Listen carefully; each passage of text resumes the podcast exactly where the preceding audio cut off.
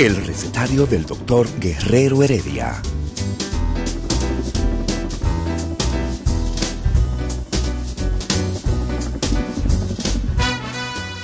Una respuesta para cada pregunta. Una receta para cada problema. Ven a nuestra propuesta radial, amena, diversa y solidaria. Con alto sentido humano y profesional.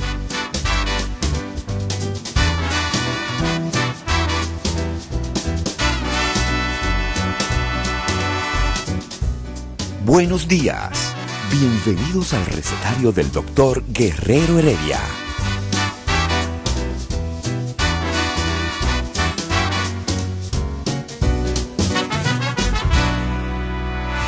El recetario del doctor Guerrero Heredia.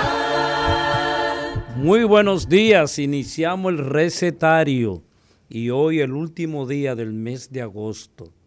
Se fue para otros latitudes del mundo el verano y empieza otra estación en donde ya empiezan los países fríos a partir del próximo mes a sentir otra temperatura. Eh, temperatura que no han hecho eh, sentir eh, la pandemia, sentir qué ha pasado y qué pasa cada vez que hay un cambio en las estaciones. Y nosotros como programa, este, celebrando de que, bueno, ya mañana es septiembre y que ya estamos cerca de que también este año 2021 eh, se vaya y que nos deje tranquilo. Entran los bre, los bre, los, los tres meses bre. Exacto. Septiembre, octubre, no, tre- los cuatro, noviembre, diciembre. Así es. Y se va el verano el 21 de septiembre. Se va el verano el 21 de septiembre. o sea Aquí que- sigue hasta octubre. No, aquí es permanente. A- hasta finales de octubre, a finales de octubre comienza a soplar un, un vientecito. Un vientecito. Porque tú sabes qué significa eso, ¿verdad? ¿Qué significa eso? ¿Qué significa que se vaya el calor, la humedad y que comience el fresquito? Ay, ay, ay, ay. COVID, COVID. Ah, COVID. ¿Y cuál es la diferencia entre, ver, entre el... ¿Qué diferencia hay entre el 15 de julio y el 15 de noviembre? La temperatura. abismal la temperatura, Un poquito, 2 o sí. 3 grados menos de temperatura. ¿Y entonces qué pasa con el COVID? Uf, Comienza a subir. ¿Y entonces cuál es el factor di- diferen- de diferenciador? La talvia. La talvia. Así mismo es, manito. ¿Cuánto duele esa vaina? eh? Eso duele. Eso duele. Porque la gente no acepta la... la- No, no, no, no, no, no, la ciencia, porque hay 100 estudios. Sí. Ayer vi otro de en, en Vietnam, otro de Vietnam. De, óyeme, ¿tú has visto cómo está la ciudad de Santo Domingo? ¿Tú has visto las noches de Santo Domingo? Nadie está usando mascarilla y Nadie, punto, se acabó. nadie. Nadie está usando mascarilla. Nadie está usando mascarilla en ninguno de esos lugares. Señores, hay un fenómeno que se está dando en el pleno corazón de los dos barrios disque ricos de este país. ¿Tú sabes cuáles son esos dos barrios? Los barrios los ricos. ¿Cuáles son los barrios? Piantini y Naco. De- rico. Sí, de rico. Oh, sí, son de rico. Entonces, quien parte esos dos barrios en dos es la avenida Gustavo Mejía, Mejía Ricard. Yo quiero que tú veas en lo que se ha convertido la Gustavo Mejía Ricard de noche. Las nuevas discotecas que han aparecido ahí. Ay, y lo mamá, que sí. se arma ahí. Eso no tiene parangón, como dice. Pero nada, eso es Pero, y economía. Héctor, y desde el eso de mueve vista- la economía. Pero desde el punto de vista geográfico, tú Sin tienes la otra, parqueo. tú tienes la otra parte de la capital, en la que tiene que La ver con convirti- Bellavista, Ajá. eh, Bellavista, Renacimiento. Es otro mundo. Eh, está- está. Bellavista Mall es otro mundo por ahí. Esa Sarasota y esa Bolívar, lleno, lleno de... de- También. ese es otro mundo. Pero la Gustavo Mejía Ricard, con, No, quien por ahí es un infierno. con quien está compitiendo es con la Venezuela. Ay, ay, ay. Ay, O sea que la. Venezuela parece Las Vegas. Sí. Y tú dices, bueno, eso es economía, eso está bien, que se mueva economía y trabajo. ¿Y la salud? ¿Cuál es ah, bueno, tú dices, no, pero ya estamos abiertos. Entonces, como ahora mismo en Santo Domingo Este hay toque de queda y en la capital no hay toque de queda, entonces ahora el teteo es aquí. Es increíble. O sea, ¿cómo nosotros podemos explicar, Héctor, estos comportamientos? La vida, la, vida.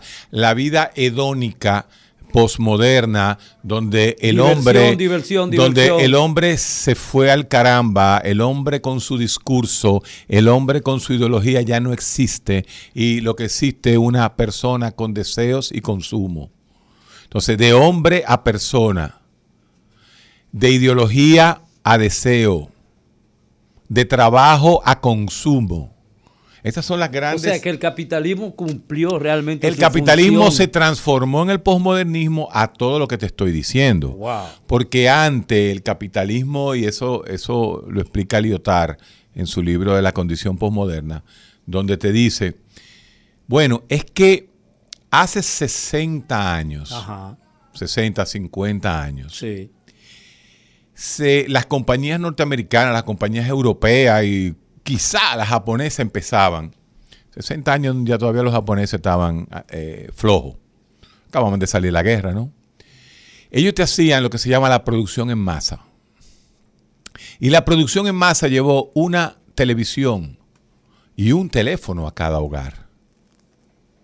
Resulta que en menos de 50 años no es una línea telefónica en cada hogar, no es una televisión en cada hogar, es un teléfono en cada persona. Sí, señor. En una casa pueden haber nueve líneas telefónicas. La, de la casa, que no, nada más la usa la abuela para llamar a la hermana. Es la única que, usan. Que te en moca. Sí, sí, que te en moca. Y lo, llama. Pero después tienen celular.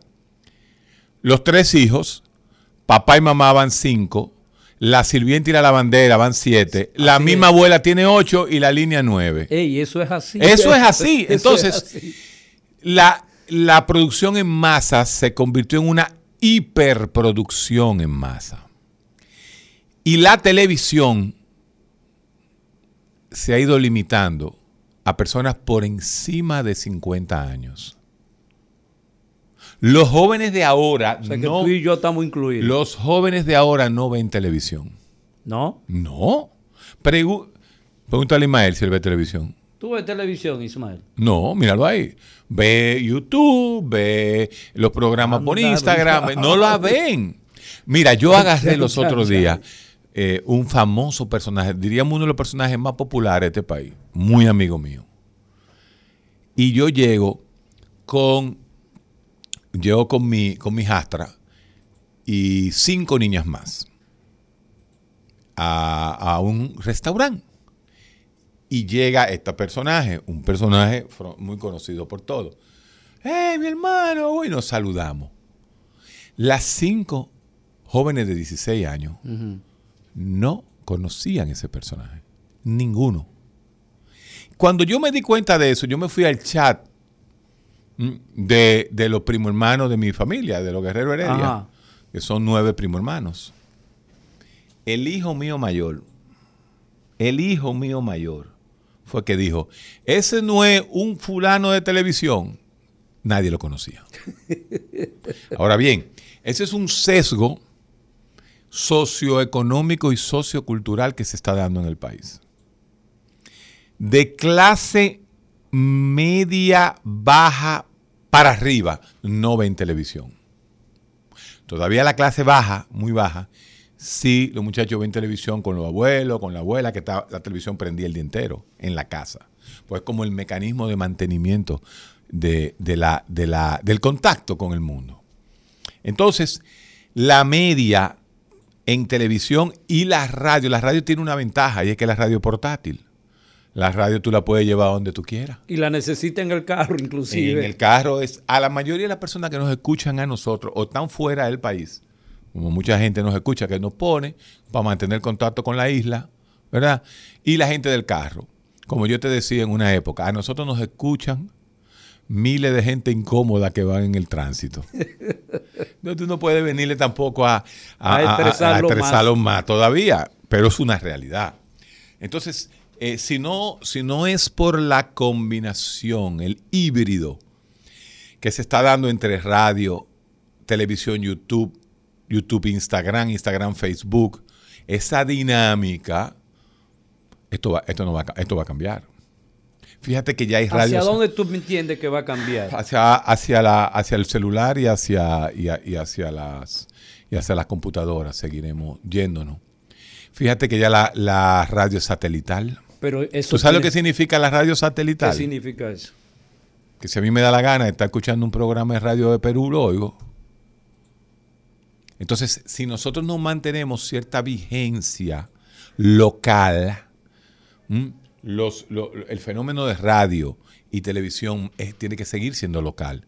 Fíjate que en este país hay cuchumil provincias que tienen sus canales de radio y se ven. Y la gente los ve. Pero lo veo de más de 40. Vuelvo y te digo. ¿eh? Entonces, fulano, eh, porque ese fenómeno se dio hace 25, 30 años, cuando comenzaron los talk shows, cuando la Casa Vieja se convirtió en la, en, la emisora del país. Pero esa emisora del país tenía que competir con las locales. Yo recuerdo. En Santiago deben haber. En San Pedro, en La Romana. Y güey, ¿tú sabes los canales de televisión que hay en Higüey? Entonces. 24 horas, Héctor. No, no, no, no, claro que sí, claro que sí. Y, y realmente eso te da a ti una idea. Porque hay que tener, como quiera, una sensación de pertenencia. Eso es muy importante lo que te estoy diciendo. O sea que, dame un segundito que independientemente de, la, de esta posmodernidad que crea la individualidad extrema, de todos modos se dan ese fenómeno. Se da un fenómeno, se da un fenómeno. ¿Tú sabes qué otra cosa está perdiendo muchos fanáticos? ¿Cuál? Los jóvenes de clase media y clase alta no juegan pelota. Ahora lo que están viendo es fútbol. Una vaina impresionante. Todavía, inclusive, la pelota ya no es ni siquiera citadina, ni de las ciudades de los pueblos. No, la pelota es de Batelles. ¿Cómo es? De campo, de campo adentro. Los muchachos que más están jugando pelota, con sus excepciones, son los muchachos de Batelle y de campo adentro. Fíjate de dónde vienen todos los grandes deportistas dominicanos. Es de ahí. Fíjate que vienen de Monteplata, de San Cristóbal, eh, de toda esa zona de la Romana. Y, es un fenómeno, es un fenómeno interesantísimo porque, óyeme, los muchachos de clase media son los que mejor comió están, que están en colegios. Y en esos colegios teóricamente deben haber mejores profesores de deporte. Pero ¿qué va? ¿Qué va? ¿Tú has visto un, un muchacho eh, eh, de clase alta, eh, medallero. No lo hay. Imposible. No lo hay. No lo, hay.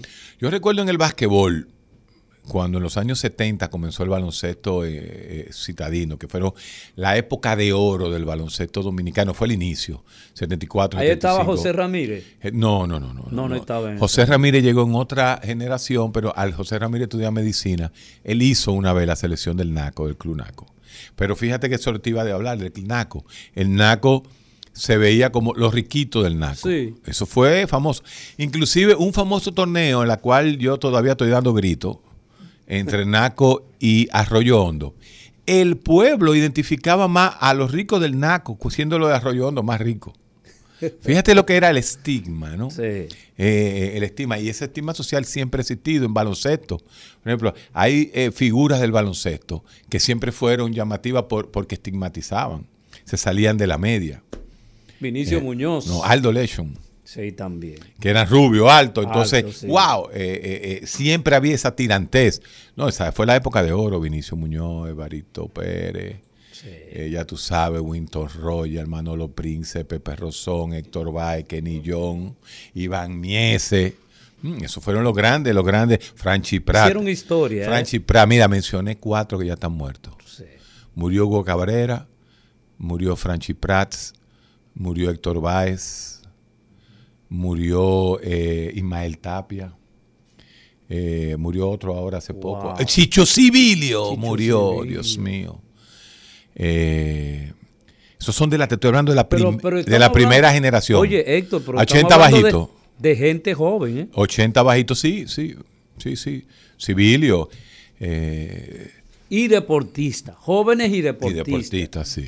Sí, Obviamente habría que analizar la vida individual de cada uno. Pero yo me voy a mi área, se me nota que yo soy un ochentero bajito. O sea, yo estoy hablando de... Pero definitivamente fue una generación icónica en el, en No, el, eras ra- en el eras- baloncesto. Tú eras rockero, eh, divulgando la música de rock, Te- te- confundiendo a nuestra población. Pero ese no es el tema. ¿Qué tú prefieres? ese no es el tema, ¿Qué tú prefieres? Ese ¿Metal? No es el tema. No, pero una pregunta. ¿Tú prefieres metal o dembow? No, metal.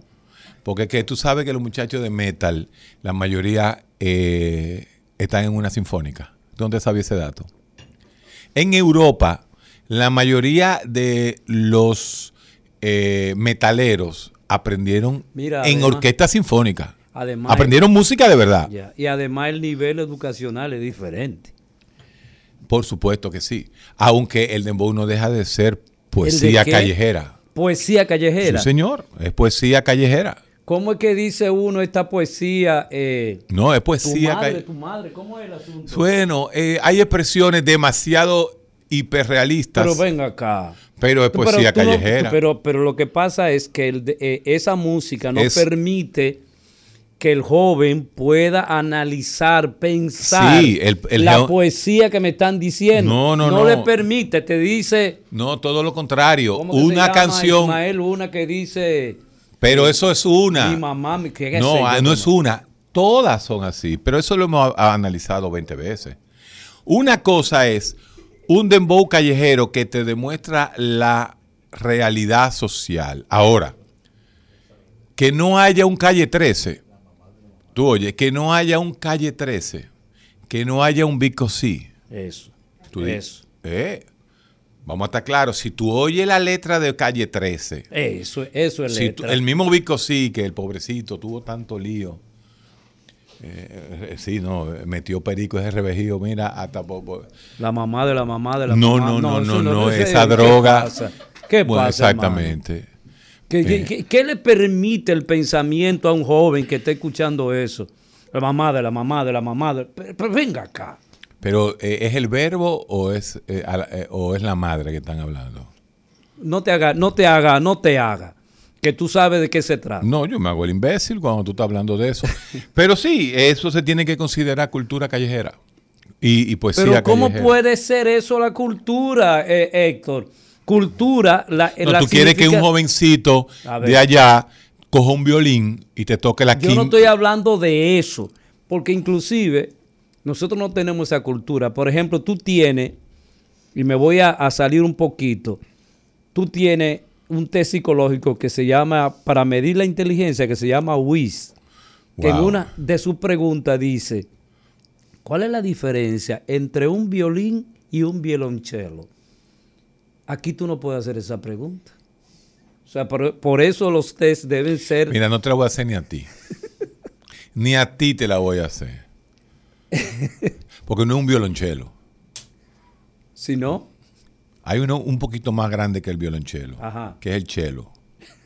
Y la viola es un violonchelo. Pero óyeme, tú te estás metiendo en Lo lo, que quiero decir Por que eso es que ese whisk. nivel- el no, nivel- perdón. Por eso es que ese whisk tiene lo que se llama el sesgo cultural. Sí, y todos por eso, ah, eso. y ahí voy. Entonces, Todos por eso, eso. la verdadera inteligencia, la, la inteligencia innata, no se puede medir por ese tipo de sesgos. Exacto. De test con esos sesgos. Sí.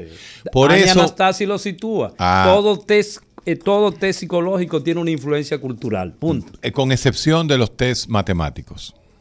Ah, ok. Ah, los test matemáticos sí son universales, donde se usa la aritmética, las formas, los cuadrados, tuviste eh, eh, 10, 12, 16.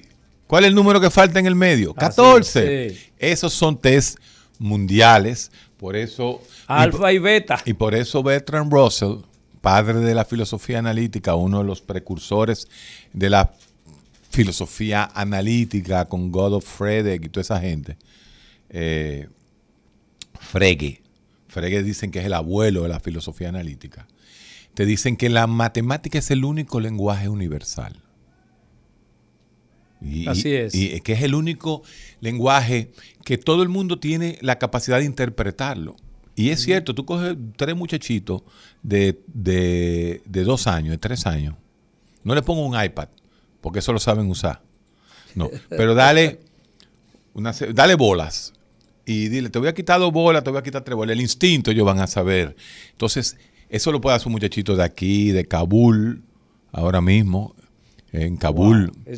Yo estaba viendo una serie, pero hey, ese país eh, vive en la edad media. Bueno, eh, yo no creo que tú puedes ofender la edad media de esa forma. Pero lo que te Pero quiero decir, yo, el yo lenguaje es universal. Yo universal. quiero preguntarte, Leotard.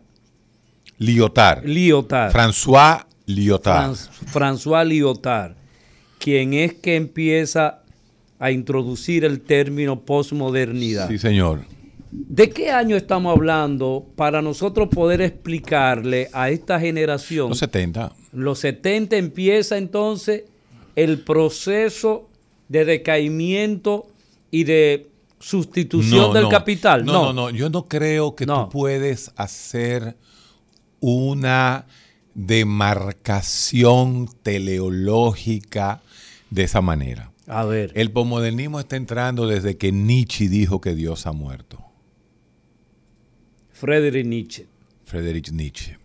Y te estoy hablando de un antirromántico, un idealista de, aqu- de aquella época, de, finales del siglo XIX. Siglo XIX. sí. Eh, no, siglo XVIII, siglo XIX, sí, exactamente, pues después vino el siglo XX, exacto.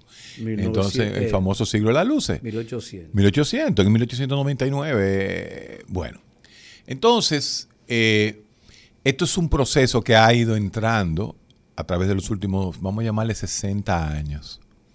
Quizás un proceso de demarcación fue la Segunda Guerra Mundial. eh, y diríamos que la fuerza intermedia, la, la- fuerza, el puente entre el modernismo y el posmodernismo fue el existencialismo. El existencialismo de mitad del siglo XX, de, de principios y De Paul Sartre. de, de ese grupo para acá, desde Heidegger, Sartre, Camus, eh, Simón de Beauvoir, toda esa gente. Todos esos Ortega grandes- y Gasset todos esos también grandes- estuvo Lo que ahí. pasa es que, que Ortega y Gasset no lo ven como un existencialista. Lo ven como un realista, impresionista, o otro, otro, tiene otra Otra denominación. interpretación. Yo y mi circunstancia. Sí. Mientras que los, los sartreanos dicen, el hombre es lo que es con lo que hicieron de él. Sí. El hombre es lo que es con lo que hicieron de él. ¿Mm? Entonces, eh, eh, eh, eh, Sartre dice, el hombre es posibilidad. De Heidegger a Sartre, el hombre es una posibilidad. Siempre hay una posibilidad. Y el hombre tiene libre... Perdón, ya no quiero más café. Ahora necesito agua. Eh, Pero oye lo siguiente, Héctor. pero tú- espérate, de- Sí. deja terminar la idea, porque si te estoy metiendo un... Épale, esto es de rico. ¡Epa! Eso es de rico. Perrier. Agua con gas. Cuando, cuando, cuando, cuando Heidegger y, y ya después el, el- propio eh, Sartre dice, el hombre es posibilidad. Significa que el hombre es dueño de su destino, dueño de sus posibilidades. Tú eres lo que, lo, lo que eres con lo que hicieron de ti. Tú puedes cambiar. Yo ahora mismo puedo agarrar y mentarle la madre a- al presidente de Estados Unidos, salir por ahí y convertirme en talibán. Bueno, es una locura, pero es posibilidad. ¿Tú me estás entendiendo? Entonces, esa- ese mundo existencial. Y después Camus viene y te dice, en el mito de Sísifo, por ejemplo, ¿para qué? ¿Para qué hay que joder y nos vamos a morir todos?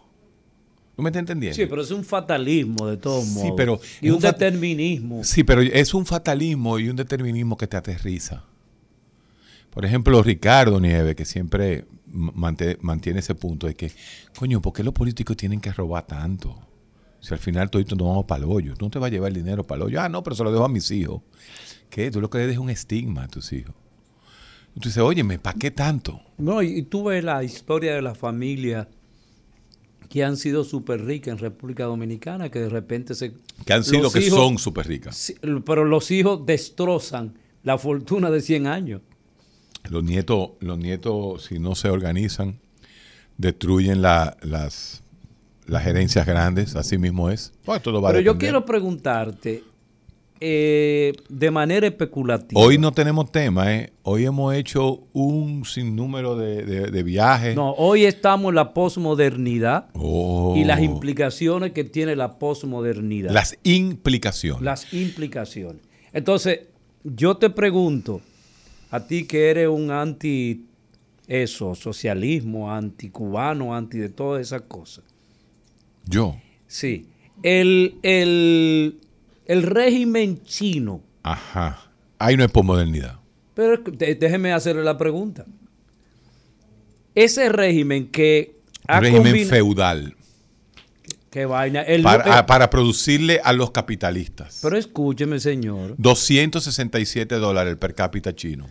Es que tú me estás hablando disparate. Señor, mire, mire, el disparate debe usted entenderlo, porque es el único país que ha sacado a su población de la pobreza que ganen 200 dólares o no ganen 200 dólares, en Estados Unidos hay más de 46 millones de pobres en extremo. O sea que empezar a comparar eso es totalmente diferente. Pero yo lo que quería preguntarte era, ¿realmente podemos decir que los chinos entraron en la posmodernidad o tienen un... Re porque combinaron socialismo con capitalismo y tienen una gran cantidad de supermillonarios.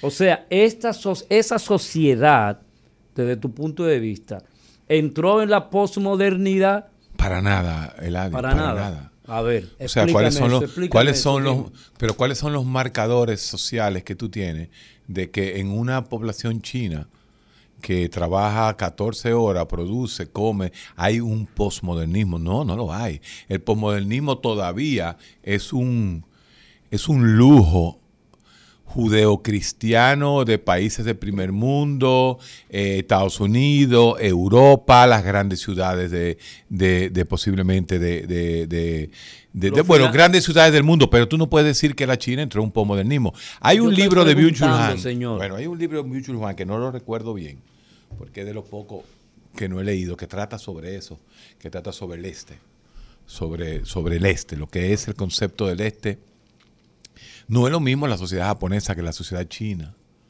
No es, eh, no es lo mismo un joven de 18 años en, Japón que un joven de 18 años en la China.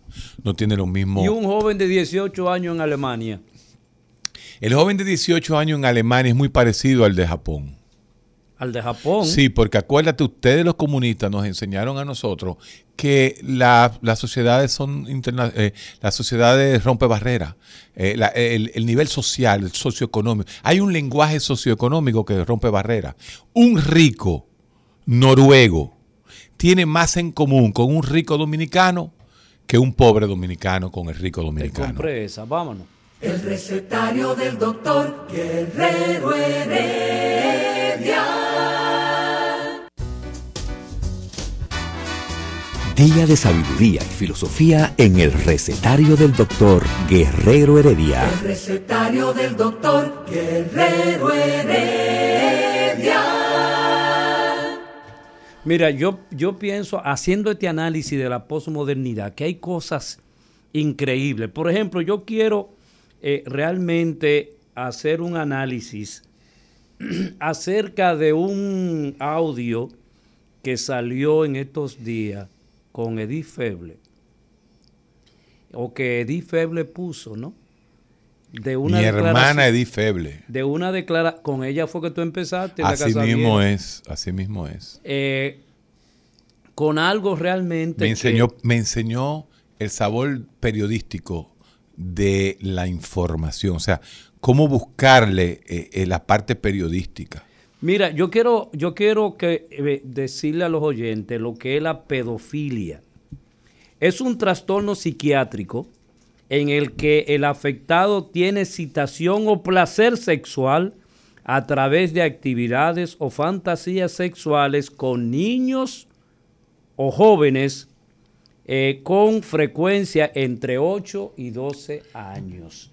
Ok, estamos hablando de una parafilia. Definitivamente, las parafilias son esas desviaciones, esos deseos sexuales irracionales que tienen determinadas personas hacia los animales, hacia los niños en este caso, eh, que tienen unas implicaciones sumamente dañinas. ¿Y por qué tú pones el tema de la pedofilia? Porque estamos hablando de la posmodernidad y han aparecido grupos que defienden esta parafilia.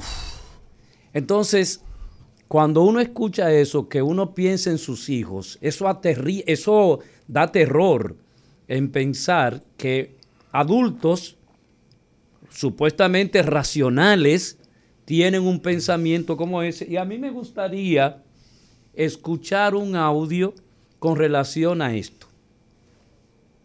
Explicar bien cuál es el problema y me imagino cuál fue la razón por la que en la Cámara de Diputados sacó la palabra eh, preferencia sexual o orientación sexual. El problema es que la palabra orientación sexual hay dos puntos importantes. El primero es que, por ejemplo, en razas, en etnias, en sexo, en religión y en cualquiera, todo, caben todos.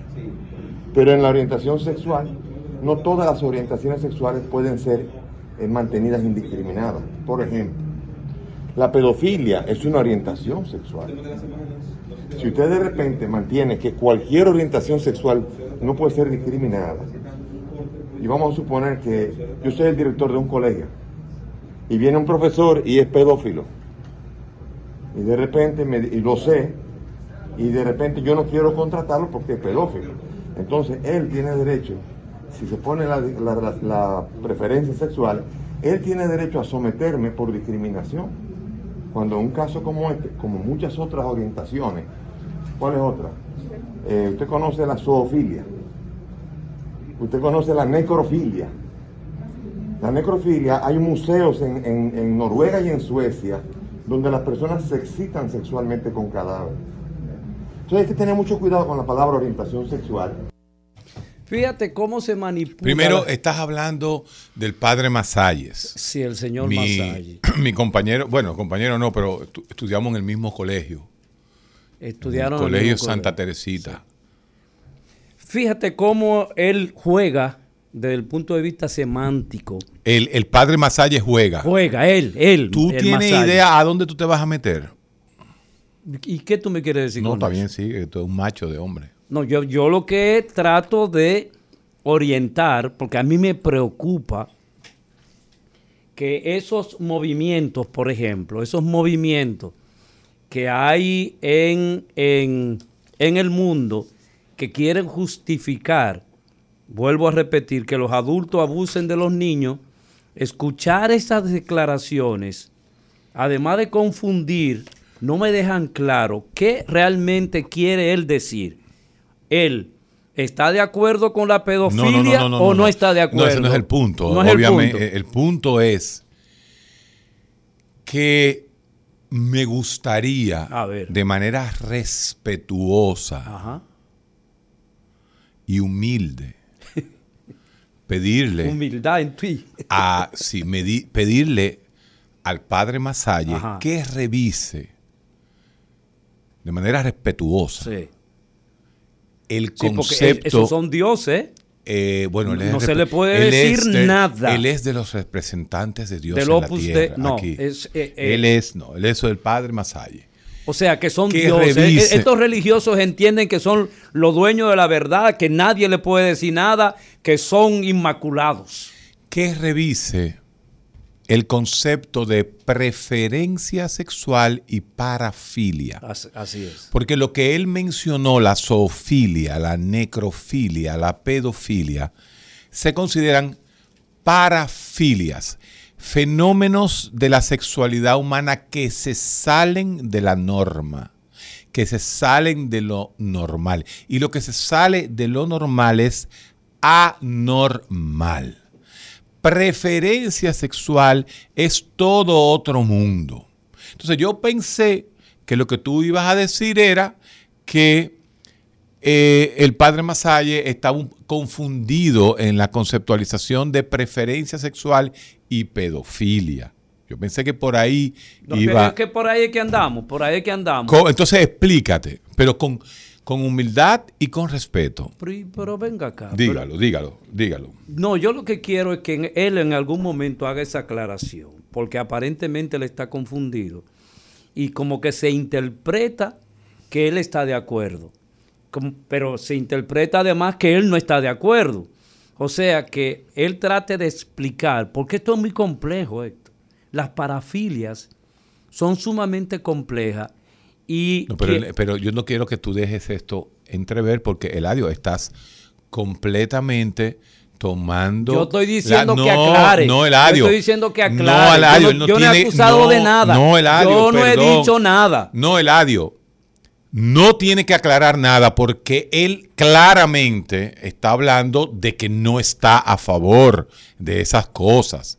El punto no es ese, Eladio. El punto es que él está ligando preferencia sexual con parafilias. Pero él en ningún momento, ¿cómo va a estar el padre Masalle a favor de esas cosas, por Dios? Bueno, no, Eladio. ojalá que no. No, Ojalá ojalá, que no. Pero no, es que tú no puedes que- decir que ojalá, es que no lo Pero está.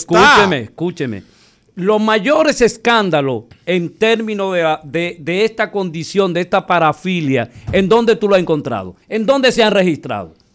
¿Con quiénes, lo, quiénes son los que más lo practican pública, que ha salido públicamente eso? Eso no tiene nada que Ah, ver. eso no tiene nada que ver. Son hombres individuales los que hacen eso. Ah, bueno. Son hombres individuales, no es la institución. No es la institución. No, imposible. Tú sabes los millones de dólares que ha tenido que pagar la iglesia por todo eso. Sí, pero esos, esos son por pecadores individuales. Cada quien tiene su libre albedrío. Eh, me gustó eso. No, ¿Qué es lo que son? Pecadores individuales. pecadores individuales. Entonces, a mí lo que me llamó la atención de esa declaración es que él está ligando Hermaco y la cacata. O sea, y tú no quieres que él aclare eso. Eso es otra cosa, que aclare el término de preferencia sexual con el término pedofilia, pero de ahí sabemos que el padre Masaya está totalmente en contra de eso. Y yo lo apoyo. Yo lo apoyo.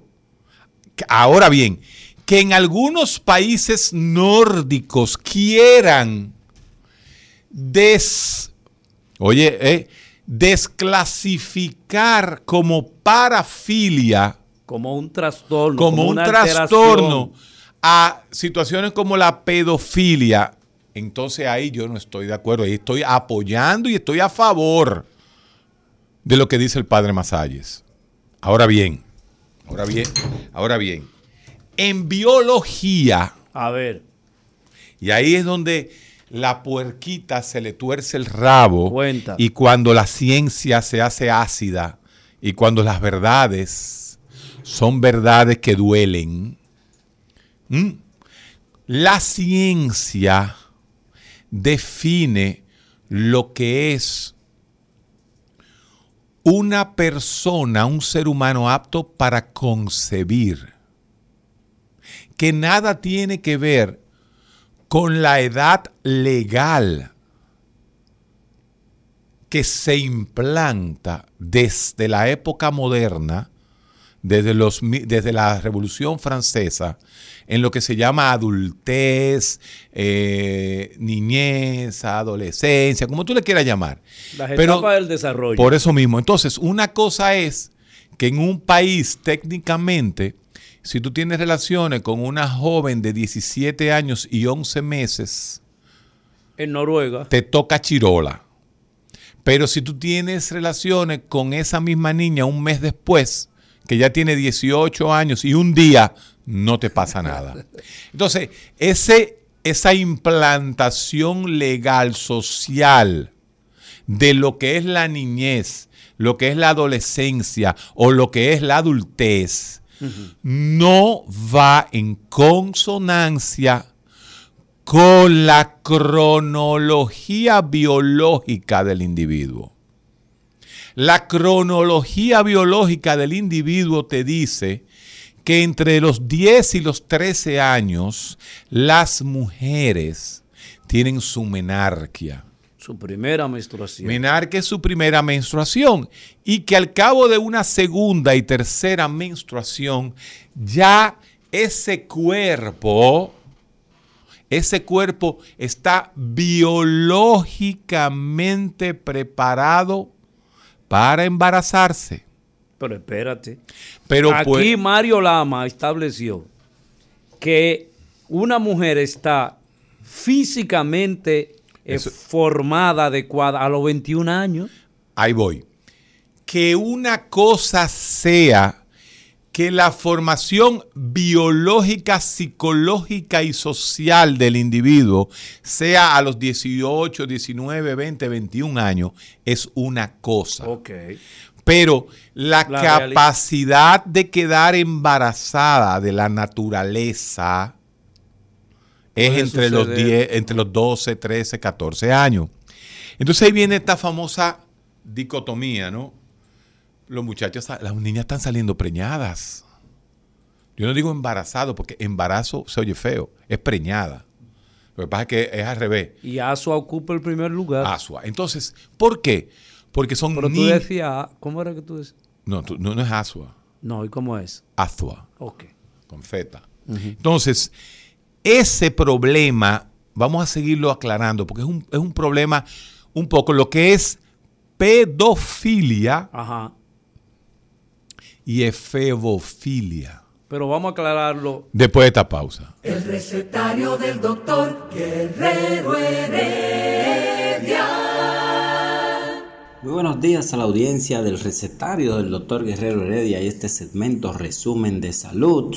Aquí algunas informaciones de salud de este martes 31 de agosto. Se fue el mes. Miren, el polvo del Sahara está provocando afecciones respiratorias que están llenando las emergencias de los hospitales y las consultas, reveló la Sociedad Dominicana de Neumología. También tenemos que en el país nacen cada año más de 1.200 niños con una afección en el corazón, lo que pone en peligro de morir a esos infantes si no son tratados a tiempo. En otra información, Laboratorios Mayen lanzó al mercado Ciptus, un medicamento para control glicémico en diabetes tipo 2. Y una empresa de servicios hospitalarios en casa fue presentada en el país. Vitae Dominicana se llama. Sus servicios incluyen cuidados hospitalarios en casa, cuidados paliativos, atención a pacientes con enfermedades crónicas y servicios de enfermería, entre otros. Y la farmacia del pueblo que estaba ubicada en el Hospital Padre Villini fue reubicada en la calle José Reyes número 52 de la zona colonial. Una buena noticia para los residentes en la parte baja de la ciudad. Señores, estas y otras informaciones en resumen de salud.net. También mantenga la sintonía con el recetario del doctor Guerrero Heredia. Nada, continuar la semana. Ya tus mañanas tienen un nuevo rumbo con Carlos Peña, Ricardo Nieves, Domingo Páez, Fafa Taveras, Patricia Arache, Francis Jorge y Héctor Guerrero Heredia. Un equipo de periodistas comprometidos con la veracidad. El rumbo de la mañana. De lunes a viernes de 6 a 10 y 30 de la mañana. Por Rumba 98.5 FM.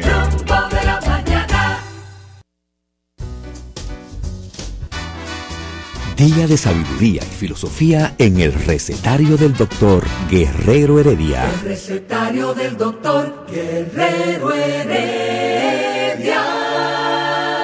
Regresamos y en esta mañana eh, iniciamos nosotros analizando estos cambios eh, que se efectúan por la dialéctica y la dinámica humana de los cambios eh, que se producen desde el punto de vista social, desde el punto de vista económico, desde el punto de vista de la, de la transformación de nosotros los humanos en las épocas que son señaladas. Y hemos vivido épocas muy específicas.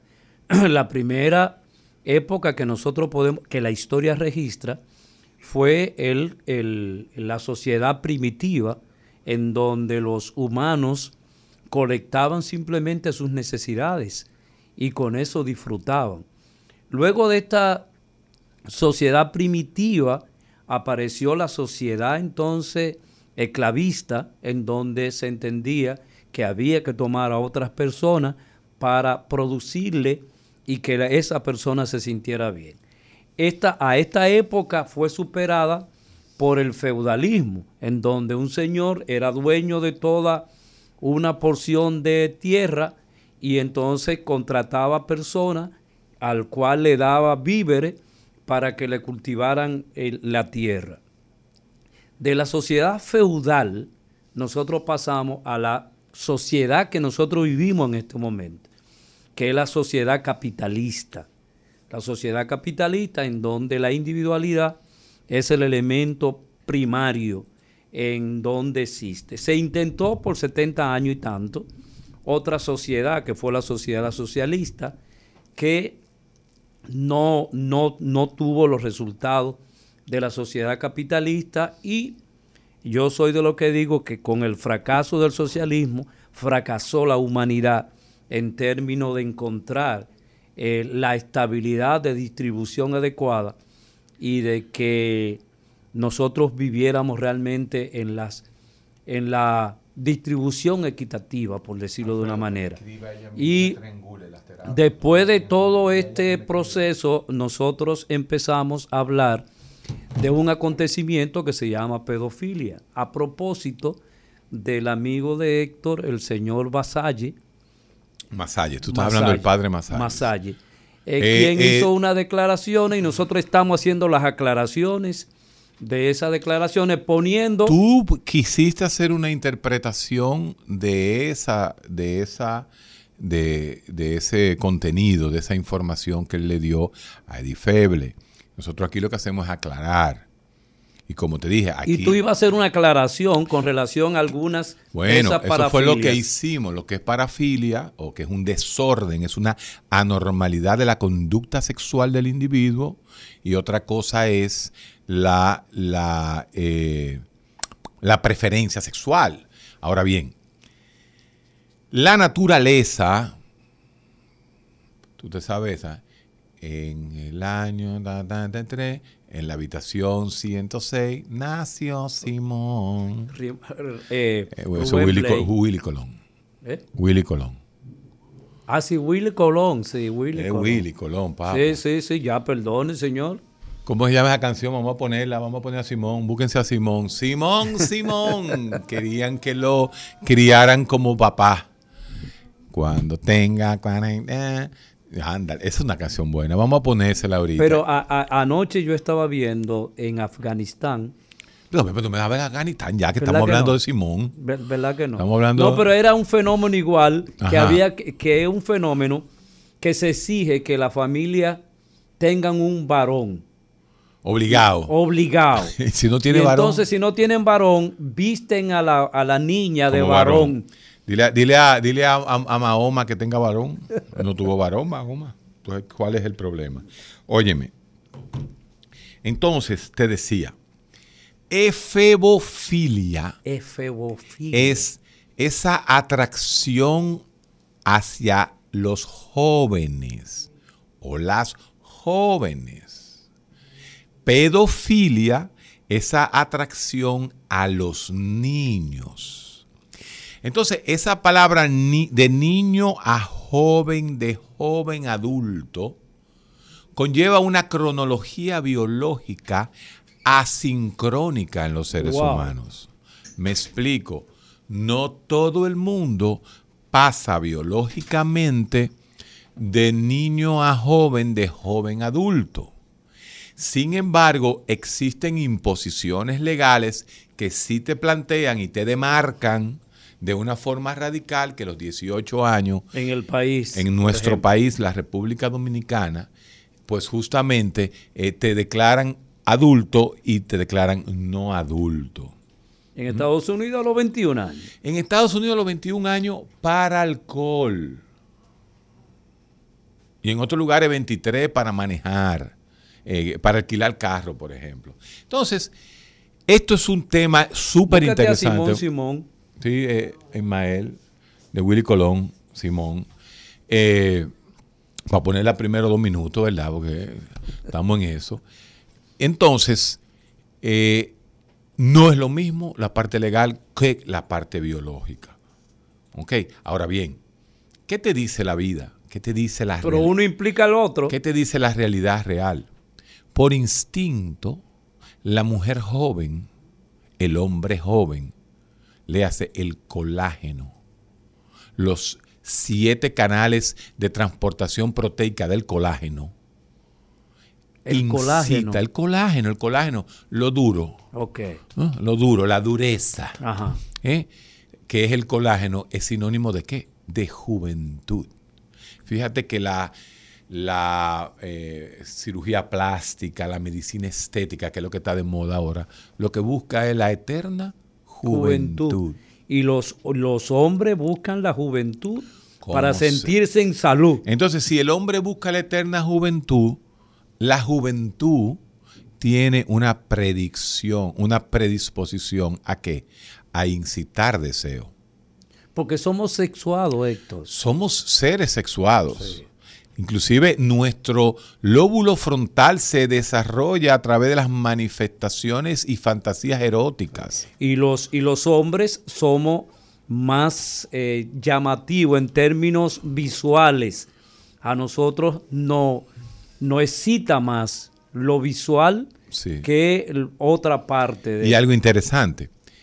Al hombre le atrae más una mujer más joven. siempre. Mientras que la mujer le atrae un hombre más maduro que le, que le, que le inspire seguridad. Seguridad para ella y para sus Por hijos. eso la efebofilia es mucho más común de hombre y es culturalmente mucho más común y es, y es algo que, que hay que, que hay que pelear en el mundo, ¿no? Hay que romper ese matrimonio en adolescentes, eso hay que romperlo, eh, hay que bloquearlo, vamos a llamarle así. Pero es demasiado común las jovencitas entre 15 y 18 años casándose con hombres de 30, 40, 50 años porque es casi cultural. Pero todo lo que se manifiesta culturalmente es porque tiene algún tipo de explicación biológica. ¿Cómo? No estamos hablando, habla, explica eso. no estamos hablando que está bien o está mal. pero explícame est- no eso. estoy metiendo, y esto es importante, a, a- a los, a la doble moral y a los hipócritas de la sociedad. Yo no estoy diciendo que está bien o está mal, estoy diciendo lo que marca indefectiblemente la biología. La biología dice no que al hombre le atrae la mujer joven. Joven, punto. Y punto, es lo que estoy diciendo, por cuestiones de instinto de conservación. Porque la, la, la conservación se da a través de qué? De la reproducción del ser humano. Para que el ser humano pudiese establecerse en la faz de la tierra, tuvo que reproducirse. Y la reproducción era tan rápida que las mujeres, las hembras XX, ¿verdad? XX, desde que tenían su menarquia, su primera menstruación, tenían la posibilidad inmediatamente de quedar embarazadas. Por lo tanto, la práctica sexual en la edad Y- primitiva, Incluyendo el incesto. ¿eh? el incesto, el incesto sí es el gran paso definitivo de la estructura de pensamiento del hombre, porque de alguna u otra forma, en todas las culturas viene el tabú del incesto. El hombre intuye que no puede tener relaciones con la hermana o con la mamá porque los muchachos salen mal Sí. salen esa intuición, esa, esa, esa, e- e- ese concepto biológico de cromosómico de no ligarte con tu madre ni con tu hermana, se va creando tabúes para que puedan ser prohibidos Ajá. de una forma general en las sociedades. Y ahí entra lo que Claude Lévi-Strauss le llama el tabú del incesto y que Freud también Lo- maneja. Lo, lo amplía. Entonces, ahí vamos.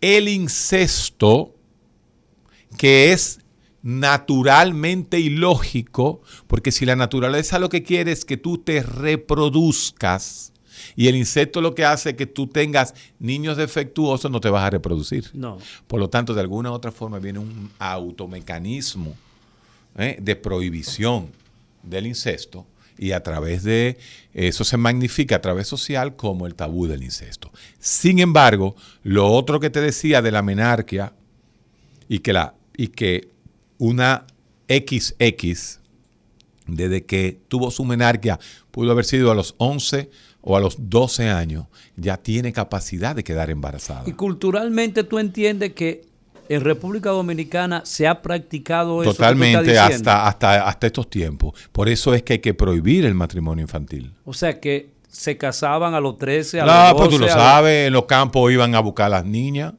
y las casaban con hombres de 30 y 40 años. Yo tengo cientos de pacientes que tú oyes decir, no, porque mamá tiene 45 y papá 76. ¿Y cuántos hermanos de padre tú tienes? Ah, no, de madre. ¿Cuántos hermanos tú tienes? No, yo y mi hermana. Y de padre, nueve.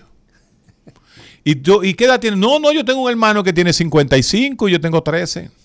¿Tú me estás entendiendo? Wow. Eso o sea, era- es una realidad eh, nuestra que está ahí. No, pero yo no la estoy descubriendo ahora, eso tú lo sabes. Sí. Y eso se sabe.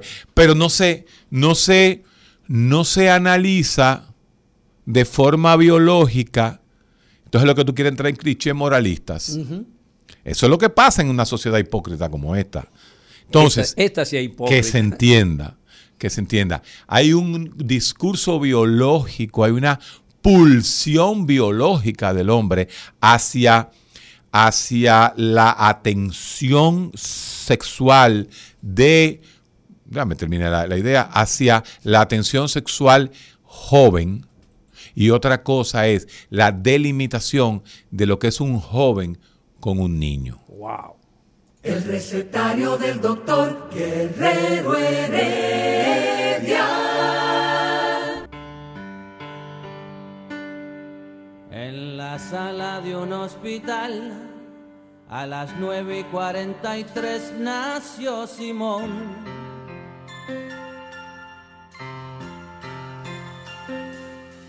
Es el verano del 63, el orgullo de don Andrés por ser varón.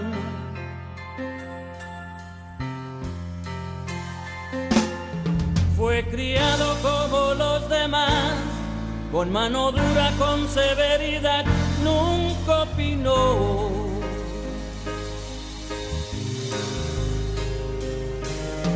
Cuando crezcas vas a estudiar la misma vaina que tu papá, óyelo bien. Tendrás que ser un gran varón. Al extranjero se fue Simón, lejos de casa se le olvidó aquel sermón. Cambió la forma de caminar, usaba falda, lápiz labial y un carterón. Cuenta la gente que un día el papá fue a visitarlo sin avisar, vaya que horror. Y una mujer le habló al pasar, le dijo, hola, ¿qué tal papá? ¿Cómo te va? No me conoce, yo soy Simón, Simón tu hijo, el gran varón. Guapiti, carajo. Mira. Óyeme, el dominicano. Realidad sufre- humana, No, no, no, hermano. no, óyeme. El dominicano sufre dos grandes cambios conductuales desde que llega a Nueva York. ¿Cómo así? O el mismo tigre que ahí estoy rompiendo algo ahí, me estoy dando algo. Óyeme.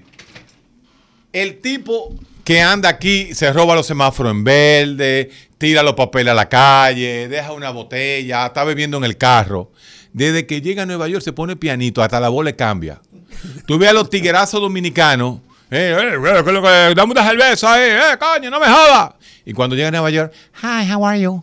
Hi, hi, hi, how are you? I'm okay, thank you, thank you, sir, thank you. Le ponen así y de una vez salen, se ponen a manejar 80, no beben en el carro ni tiran un papelito desde que llegan a Nueva York. Y está el gran varón.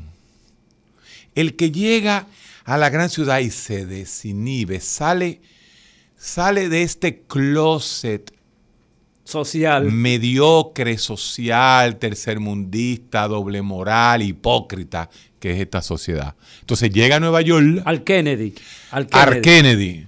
Y, y mucho a Newell también, porque también se está llegando a sí. A- al otro, al, La Guardia. a la guardia llegan menos. Pero sí, llegan ahí y se destapan de una vez. O llegan a Miami o a Fort Lauderdale y de una vez se destapa y se, se le sala la esencia. Y eso fue lo que le pasó a Simón. Simón parece que era hijo de un guardia. ¿eh? Reprimido. Reprimido totalmente y al final la naturaleza, así dice el, el estribillo final de, de esa canción. O sea, a no se puede eh, eh, a la naturaleza. A propósito de eso que tú estás explicando, Sí. cómo la naturaleza sexual, Es una cosa, ahí sí hay preferencia sexual. eh, ahí sí hay Ahí preferencia. hay una preferencia sexual. O un deseo sexual también. Preferencia. Bueno, porque sí, porque lo que plantea realmente, y esto es que te voy a decir, no quiero que te asustes, pero lo que plantea la naturaleza biológica y social del hombre es que tú eres bisexual. ¿Cómo así? A ti te gustan los varoncitos y te gustan las hembras.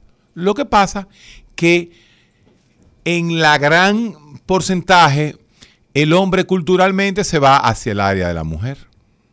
Pero de ahí a que sea verdad de que hayan 100% heterosexuales hombres y 100% heterosexuales femeninos, eso es una eso sí es un constructo social. Eso es un constructo social. Es un constructo social, por más que digamos, eso sí. Pero que tú te pasas la vida entera y en tu vida se te ocurre tener relaciones, por ejemplo, tú con un varón, bueno, ya eso es otra cosa. Yo no sé lo que hiciste en Bulgaria, porque en, en esos países adelantados de, de Europa del Mucho Este pa- saludo a doña Carmen. pasan muchísimas cosas. En- Excelente madre. ¿En qué año tú estudiaste en, en Bulgaria? 76. ¿No había una libertad sexual gigantesca en esos países? Sí. De hecho, por ejemplo, las mujeres en esa época eh, Sí. se bañaban en las piscinas públicas Desnudas. sin brasieles, Ajá. exhibiendo sus, sus senos normalmente. Entonces, ¿y los varones, ustedes los varones qué hacían? ¿Qué, qué hacen los varones? Lo mismo. Bueno, Este, pirulín, de hecho, pirulero. mira, de hecho, una vez, tú sabes lo que me hicieron unos amigos chilenos. Me llevaron, sin yo saberlo, al río Danubio. El Danubio. Es azul en Bulgaria. el Danubio, pero ya esto era en Austria.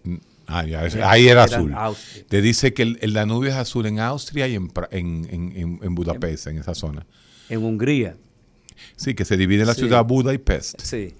Entonces, los, los tipos me llevaron, sin yo saberlo, y me metieron eh, para el río. Y Sí. corre, y corre.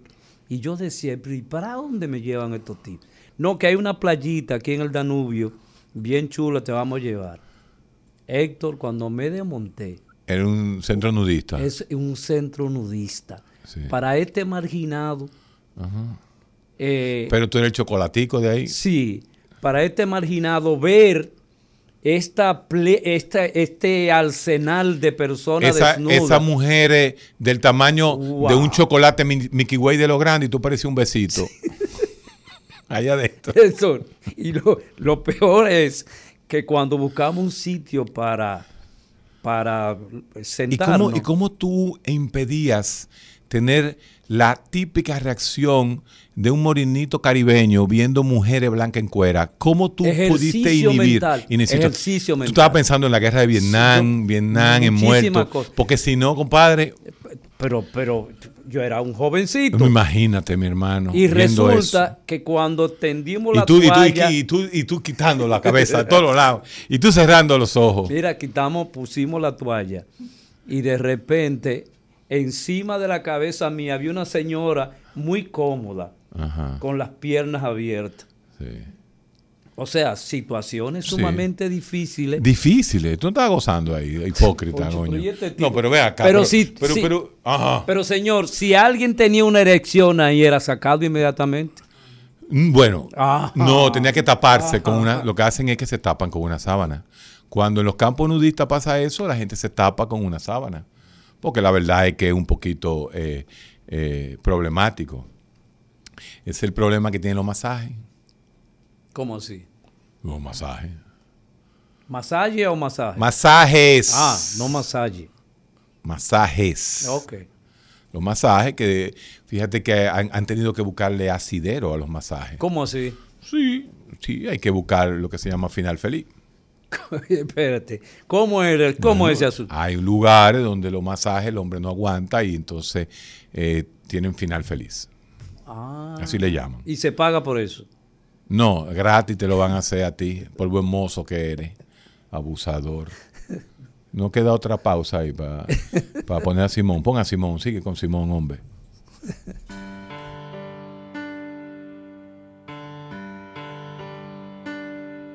En la sala de un hospital, a las 9 y 43 nació Simón.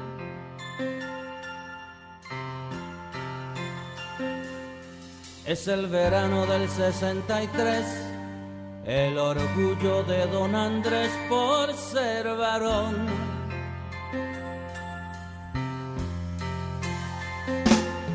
Fue criado como los demás, con mano dura, con severidad, nunca opinó.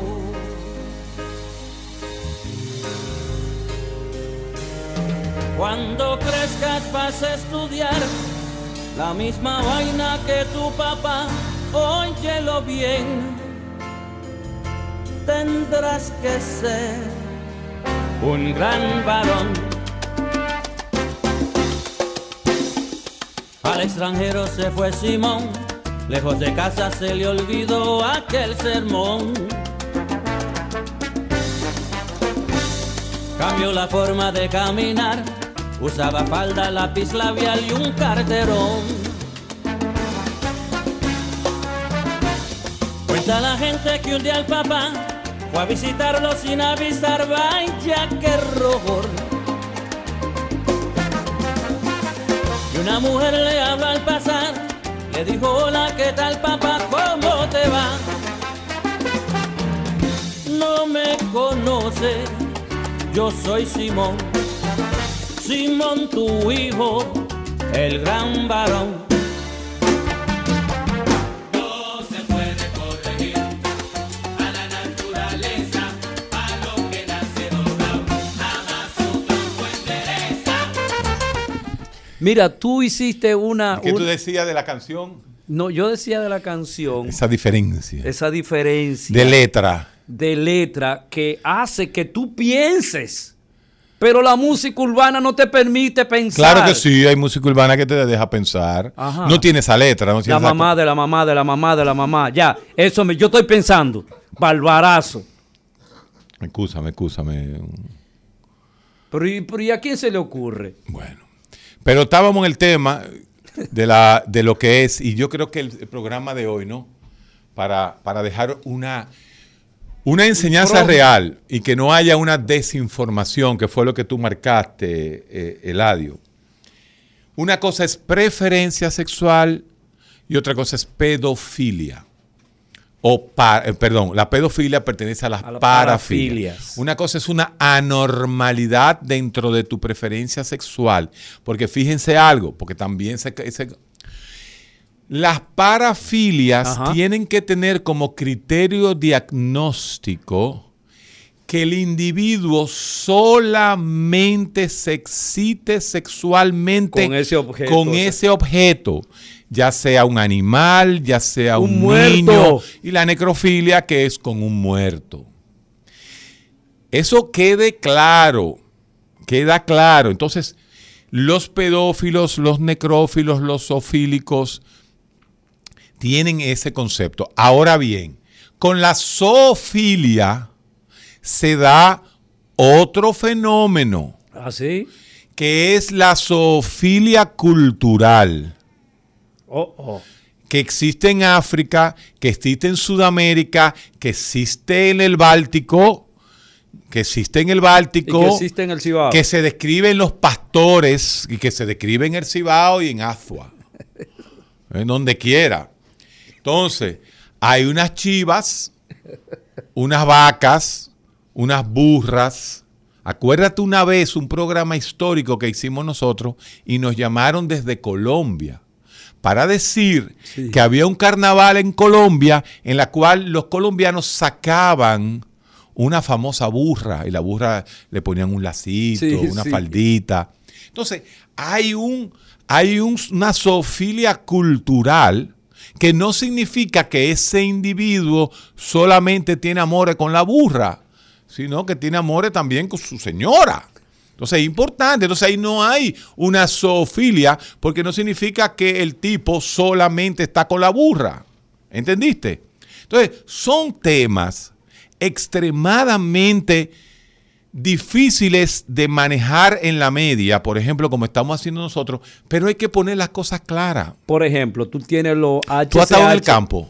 ¿Eh? Tú has estado en el campo. Tú, tú te pasaste cuando jovencito, No, épocas en el campo. Yo nunca pude tener esa. esa Tú nunca oíste esas experiencias de jóvenes. No. Gallina, No, chiva, burra. Yo estaba metido ahí en la cañita, señor. ¿Cuántas veces se lo voy a decir? Ah, o sea, tú no ibas, a lo- tú no tenías una abuela. no tenía ni nadie. una tía no en, tenía nadie. en Cebicos. En- Nadie, absolutamente nadie. No, a nos- cuando se iban todos los muchachos del barrio Ajá. a sus respectivas provincias, nosotros, mi hermano y yo éramos las que nos quedábamos solos. Se quedaban. Nunca, nunca, nunca. Nunca Nunca, pudimos. nunca, oíste un- nunca te hablaron de la ciguapa. Yo no tuve tu experiencia, ¿entiendes? No, no, O la ciguapa. ah, tú no, no. eh, Sí, sí, la esos son los ciguapa, cuentos. Los cuentos de la ciguapa. Pero mira, hay una figura que se llaman los HCH. ¿Lo quién? HCH. Hombres que tienen sexo con hombres. Ajá. Que no son, según ellos, eh, homosexuales. Ok, Sino tienen su familia, ok. tienen su esposa. Tienen sexo con la esposa. Tienen sexo con la Pero esposa. prefieren tener sexo con hombres. Pero básicamente prefieren tener sexo con otro hombre. Es cuando se sienten satisfechos. Si no tienen sexo con hombres, no se sienten satisfechos. Pero tienen su familia. Ok. Tienen su familia y eh, van a la iglesia y hacen absolutamente todo. Hay una, Pero hay una teoría de que se llama la teoría psicosocial de la preferencia sexual. Y yo, yo le quito la preferencia y No, pongo pero yo deseo. te voy a dar un ejemplo. Pongo deseo. Dice, dice una persona que el tipo está casado y dice, bueno, ¿quién es tu esposa? No, yo estoy casado con Whoopi Wolver. Epa. Y en la isla desierta me quedamos, nos quedamos yo, Whoopi Wolver y Ricky Martin. Ajá. Yo me imagino tú vas. Yo no sé.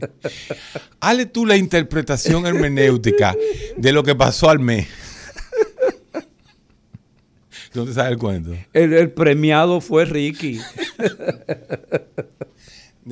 No, no, pero eh, eh, eso fue famoso. Y la otra que fue el tipo que se quedó en la isla con Cindy Crawford. ¿Tú te acuerdas lo que era Cindy Crawford No, en los no, 80? no, no, no. Entonces yo me quedé con Cindy, ¿no? En, en la isla desierta. Ya tú sabes, yo llego y le digo, "Tss, eh, Cindy, mira, nos vamos a quedar aquí. No sabemos hasta cuándo. O sea, nosotros tenemos que em- empezar a tener algún tipo de, de, de encuentro más cercano. Ay, no, no, no, deja que aquí viene un helicóptero y nos va a llevar mañana. De aquí salimos nosotros mañana. Y pasan los días, mi hermano, y no hay helicóptero. La isla de Gilligan. Da para carajo y no aparece. Ya al mes. Cindy, manita, dime, ¿qué es lo que hay? Y Ya, obviamente. La cronología biológica también le llegó a Cindy, por, más, por más feo que tú fueras, ¿verdad? Efectivamente, mi hermano, al mes comienzan Cindy y, y Eladio a tener, ya tú sabes, y eso era tres meses de sexo sin parar. Entonces a los tres meses, el hombre, como hombre que es, agarra y le dice, a los 90 días ya Cindy estaba enamorada, y le dice, y le dice Eladio a, a Cindy, "Tss, hazme un favor. Mira, aquí hay un saco, una corbata, y con este carbón píntate unos bigotes. Y dice Cindy, ya tú ves, ya tú vas a comenzar a hacer cosas raras conmigo. No, no, espérate, vítete de hombre. Entonces eh, Cindy se viste de hombre. Cuando se viste de hombre, dice Eladio, mi hermano, usted sabe quién yo me estoy tirando. A Cindy Crawford. Guerrero.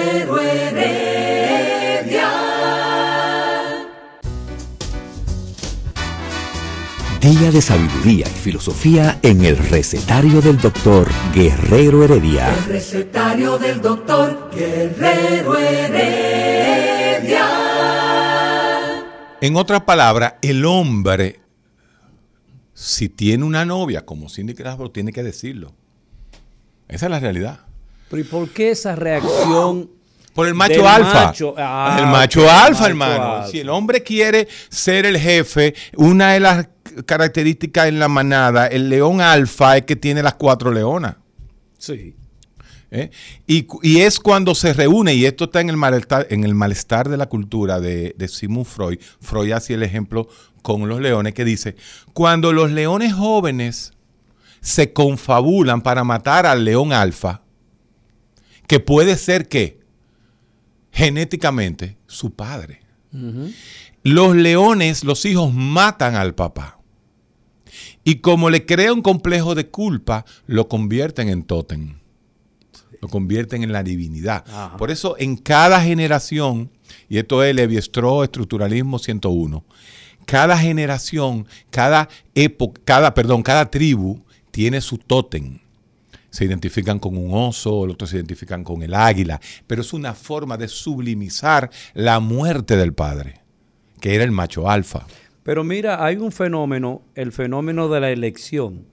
Los hombres no les gusta tener mujeres bellas, súper bellas. Ajá. No. ¿Cómo que no? ¿Por qué? Por la competencia. A los hombres no les gusta la competencia y por eso los hombres eligen a la promedio. Porque Eso, esa teoría no estoy nada de Ah, acuerdo. pero, yo, con pero yo te la demuestro. La realidad es que la mujer linda es la más deseada. Claro. Y los hombres no están, eh, no les gusta tener la competencia de manera permanente. Hay hombres que se achi-. No, una cosa es que un, un hombre se achicopala frente a una mujer bonita, inteligente y que, y, y que No, le llame la cosa, atención. es Bueno. Eso es lo que usted está diciendo. Pero el hombre compite por. El, el macho alfa compite por las mujeres. Y la mejor es el que te demuestra a ti que tú eres alfa, papá. No te pierden eso, Sí, pero la realidad te dice que tú la puedes perder mucho más fácil que una mujer promedio. Entonces usted no es alfa. Ah, no es alfa. No, usted no tiene la capacidad Es de ser alfa. inteligente. El que pierde la mujer no es alfa. Y viene otro y se hace más alfa que él. Y no estamos hablando del alfa, ¿eh? Sino de alfa.